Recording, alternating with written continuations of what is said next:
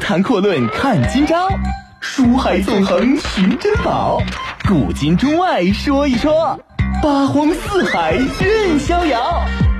博南脱口秀就说不一样的事儿。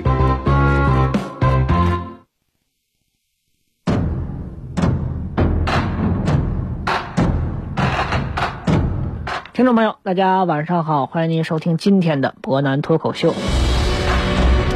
昨天我们提到呢，荀彧死后啊，这件事儿呢对曹操的震动可以说是相当之大，毕竟是多年的老战友、老朋友、老部下、老谋士，而且最关键还是他首席的谋士。自郭嘉离世之后呢，曹操在很大程度上都是靠着荀彧和荀攸这叔侄两个人。但是曹操也明白，现在呢，既然道路已经选定，所谓一步踏出便是三千血海世界，再无回头的可能性。不管怎么样，不管是力无反顾啊，利益的利，还是说义无反顾，曹操都只能走下去了。很快呢，六十岁的曹操选择远征汉中，收服了张鲁。六十一岁的时候啊，汉王朝再次晋封曹操为魏王，其特许仪仗包括礼仪，全部向当朝皇帝看齐。代汉的呼声可以说瞬间就高涨了起来。荀彧之后的天下士族领袖，尤其是陈群这群人呢，打算带头推进。大汉早已名存实亡，取而代之又有何不可？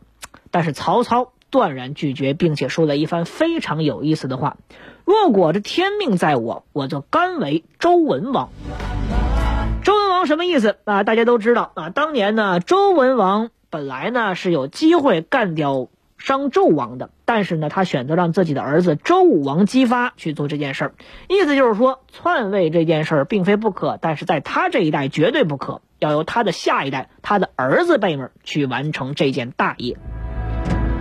曹操的儿子呢非常多啊，我们都知道下一代到底是谁能够完成这个旷古之业呢？公元二百零七年啊，曹操呢北征归来，夜宿邺城啊，这是之前的一件事儿。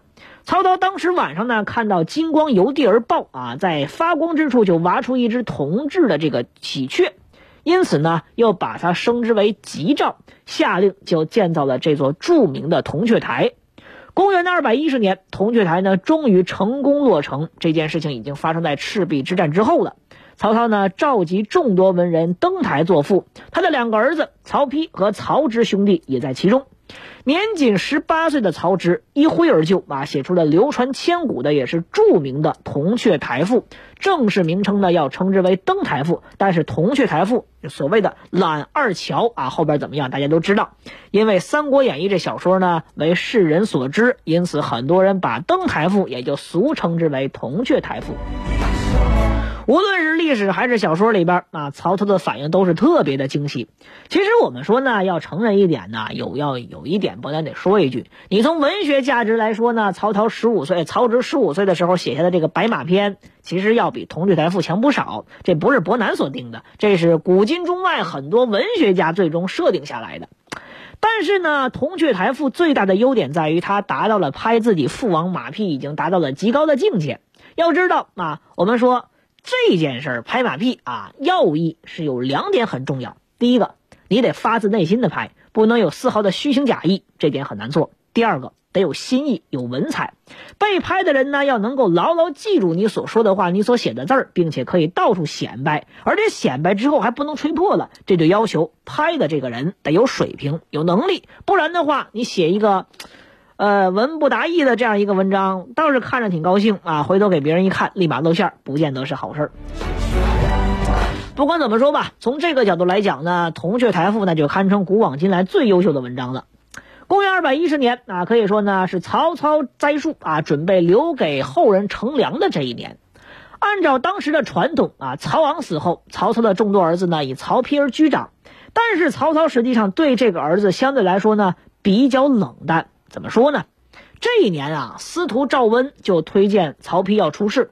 曹操表示呢，赵温这个人推荐曹丕，并非是因为曹丕的本事，于是呢就把赵温给踹了下去。这等同于当众在打曹丕的脸。或许呢是曹操之后有那么一点点过意不去啊，于是呢他就让曹丕在一年之后，公元的二百一十一年，当上了武官中郎将、副丞相。但是呢。在同一年，曹操也做了一件大事儿，他让自己的曹植在众多儿子当中第一个封侯，比他的哥哥曹彰啊，著名的征西将军还早了足足的五年。两年之后，公元的二百一十三年，曹操呢就立嗣这一件事发出密函，征求众多重臣的意见。大家都觉得啊，立曹丕这本来就是顺理成章的事儿，征求意见是个什么个意思？其实大家都明白，征求意见的意思就是我对曹丕不太满意。当然，有些人呢说，曹操之所以对曹丕不太满意，很简单啊，曹操最强的三个儿子曹丕、曹植和曹彰。曹丕之所以强，是因为他后世写的这个典论啊，所谓的文学批评，再加上他当了魏文帝。曹彰就不用说了，曹操众多儿子当中最能打的，手格猛兽，腰阔十围的猛将，曹操很是喜欢。曹植呢，则是另外一个极端，文采飞扬，堪称当世文采之第一人啊。有曹子建啊，这个文采天下八斗，独占七斗半这么个说法。当然这有些夸张，但是曹植的文化水平这是相当高，没有太多可以质疑的。唯独曹植。是比较笃实啊，比较老成，但是相对来说没有特别的闪光点。说到这儿呢，可能有些朋友会想起来啊，日本的著名的江户幕府的开放者，嗯，德川家康。他在选自己二代将军继承人的时候，并没有选勇武过人的节政秀康，也没有选其他的人，恰恰就选了一个比较中庸老成，但是办事非常稳妥的德川秀忠。也正因为这个原因，江户幕府得以延续下去。不知道曹操跟这一点是不是有一些类似？当然这是后话。当然呢，在一年之后，公元的二百一十四年，曹操呢选择南征孙权啊，一改由曹丕留守的这样一个惯例，反而去安排曹植留守，并且勉励曹植说：“你爹我像你这么大的时候呢，事业才刚刚起步啊，那时候做过的事情呢，至今我爹都不后悔。你呢，作为你爹的儿子，是一定要发愤图强的呀。”换了别的父子啊，我们说这话毫无疑问就是老爹嘱托儿子自己要好好干一番事业。可曹操干的那是什么事业？这叫王霸之业呀！于是呢，曹丕立马急了。我们说权谋什么的，你可以请司马懿啊这些亲信班底，但老爹不仅仅是个政治家、军事家，最玩命的人，他还是个诗人啊！文采这一项，说啥也不能够瘸腿啊！于是呢，曹丕玩了命，就在文学上下大了功夫。他向建安七子请教，大搞文学沙龙。他的诗篇呢，《燕歌行》质量也确实是上佳，文采斐然。但是呢，我们说，由于读过这个曹丕诗的人比较少，伯南只说一句话：“秋风萧瑟，天气凉，草木摇落，露为霜。”啊，虽然很多朋友耳熟能详，但不知道多少人真正明白这个诗出自曹丕。而且呢，这还不够啊！曹丕呢也生怕自己的这个文学才华被自己的弟弟给埋了，怎么办呢？他专门写下了一本自传《点论自述》，说自己精通经史诸子百家，文能左右，武能左右开弓，在马上快马咬箭，搭弓而弦，在脖子后边翻背而射，并能用甘蔗击败剑术高手。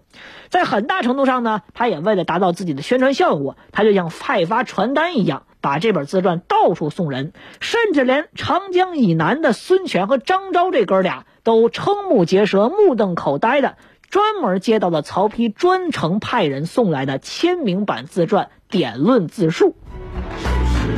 但是你要承认一点，曹丕虽然说下了这么大功夫，但是这个典论的意义在文学水平上，这是中国自古以来第一本专门的文学批评，它的文学价值确实是相当之高。不能因为曹丕做人比较鸡贼，你就否认曹丕的文学水平。高谈阔论看今朝，书海纵横寻珍宝，古今中外说一说。八荒四海任逍遥，湖南脱口秀就说不一样的事儿。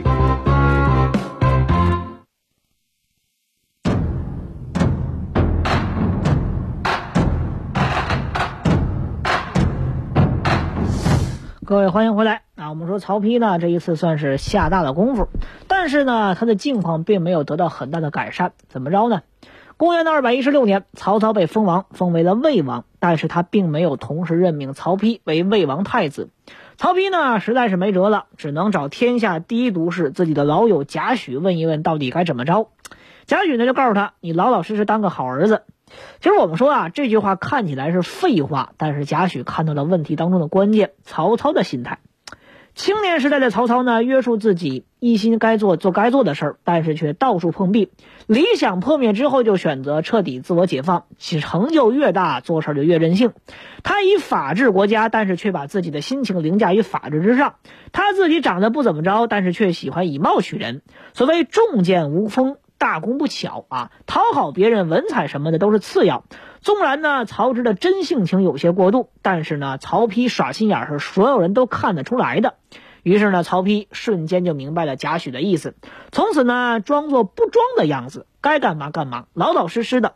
既然我曹丕比不过啊，我小弟曹植，那么怎么办呢？我就到处夸曹植，写的水平我就这样，我就老老实实安于这样。该学习学习，该吃饭吃饭，该喝酒喝酒，该睡觉睡觉，咱有什么就做什么，只要不出格，老老实实当儿子，这事儿没得说。这一下呢，曹操就开始犹豫不决了，怎么办呢？他就征询一下贾诩的意见。这件事呢，伯南在贾诩篇里边就说过了啊。贾诩说了一句话啊：“我岁数大了，没听清大王您说什么，我只不过追忆了一下刚才以前发生过的一些事儿啊，我追忆了一下刘表和袁绍的故事。”这哥俩呢，刘表、袁绍都是废长立幼，结果就是呢二府之争啊，一锤定音，该选谁不选谁。曹操心里边顿时就明明白白。一年之后，公元的二百一十七年，曹丕受封为魏王太子。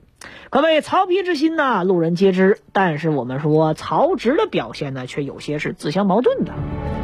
有人挺纳闷啊，曹植、曹子建到底想不想当这个太子？公元的二百一十四年，好不容易当了一回留守，但是却整天知道喝酒。就这事儿，曹操回来是大为不满。公元的二百一十七年啊，曹丕做的事儿是什么？酒后驾车擅闯公帝王举行典礼时候才能走的皇宫正门。公元的二百一十九年，曹啊，我们说这一年曹操遇上事儿。关羽呢，北征樊城。这个时候，曹丕已经当了两年太子。曹操呢，为了锻炼曹植，让他领兵救援。可曹植居然又喝高了。要说曹植为了争过皇位做过什么，好像就只有写赋写诗这两样。据此呢，很多人就宣称这个曹植啊，人家压根就不想争权夺势，没这个想法。他的嗜好就两个，一个是写诗，一个是喝酒。但你说他不想吧？你把这事儿明明白白告诉你爹，这事儿不就完了吗？你犯得着让自己兄长猜忌，到最后非得逼出来个七步诗、煮豆燃豆萁、豆在釜中泣吗？然后惹老爹生气，有意思吗？我们说呢，其实伯南认为啊，曹植这个人挺矛盾，想不想当太子啊？是个人都想，但是他更想要自由自在的生活。老爹呢，人家不就是坚持做自己吗？他不就喜欢真性情吗？对才植来，对曹植而讲，我们说叫什么？最理想的方式就是用自己最开心和坚持做自己的方式当上太子，但是曹操终究没有选择曹植，未必是曹植失宠，是因为曹植啊太受曹操的疼爱。这是一个单纯的儿子，让他继承王霸之业，在政治漩涡当中去搅，那就是害了他。且不说孙权、刘备啊这两个老手。单就是围绕在曹丕身边的这群人，两个例子，一个贾诩，一个司马懿，他都根本就对付不了。曹操呢做的事儿就是专门给曹植正涨工资，加封万户侯，打算让曹植痛痛快快的喝酒，安安心心的写诗。但是曹操不知道，他管得了生前，管不了死后，这事儿早晚要完蛋的。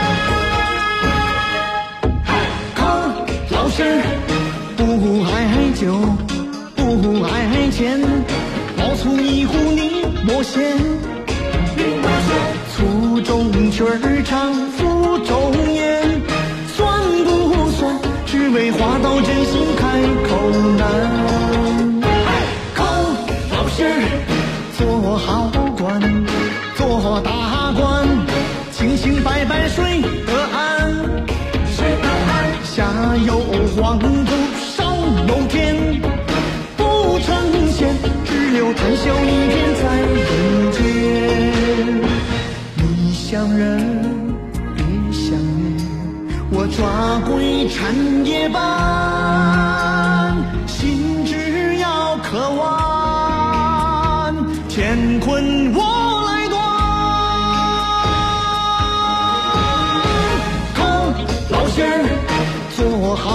官，做大官，清清白白睡得安。下有黄土，上有天，不争先，只留谈笑一片在人间，只留谈笑一片在人间。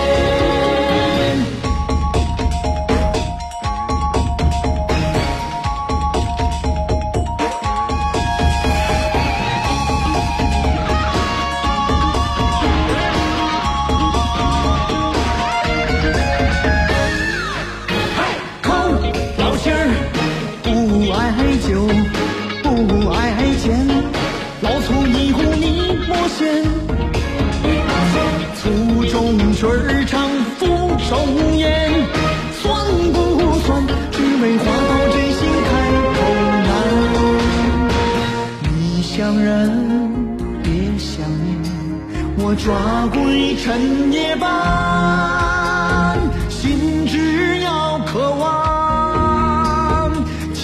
问我来断。靠老乡，做好官，做大官，清清白白睡得安。下有黄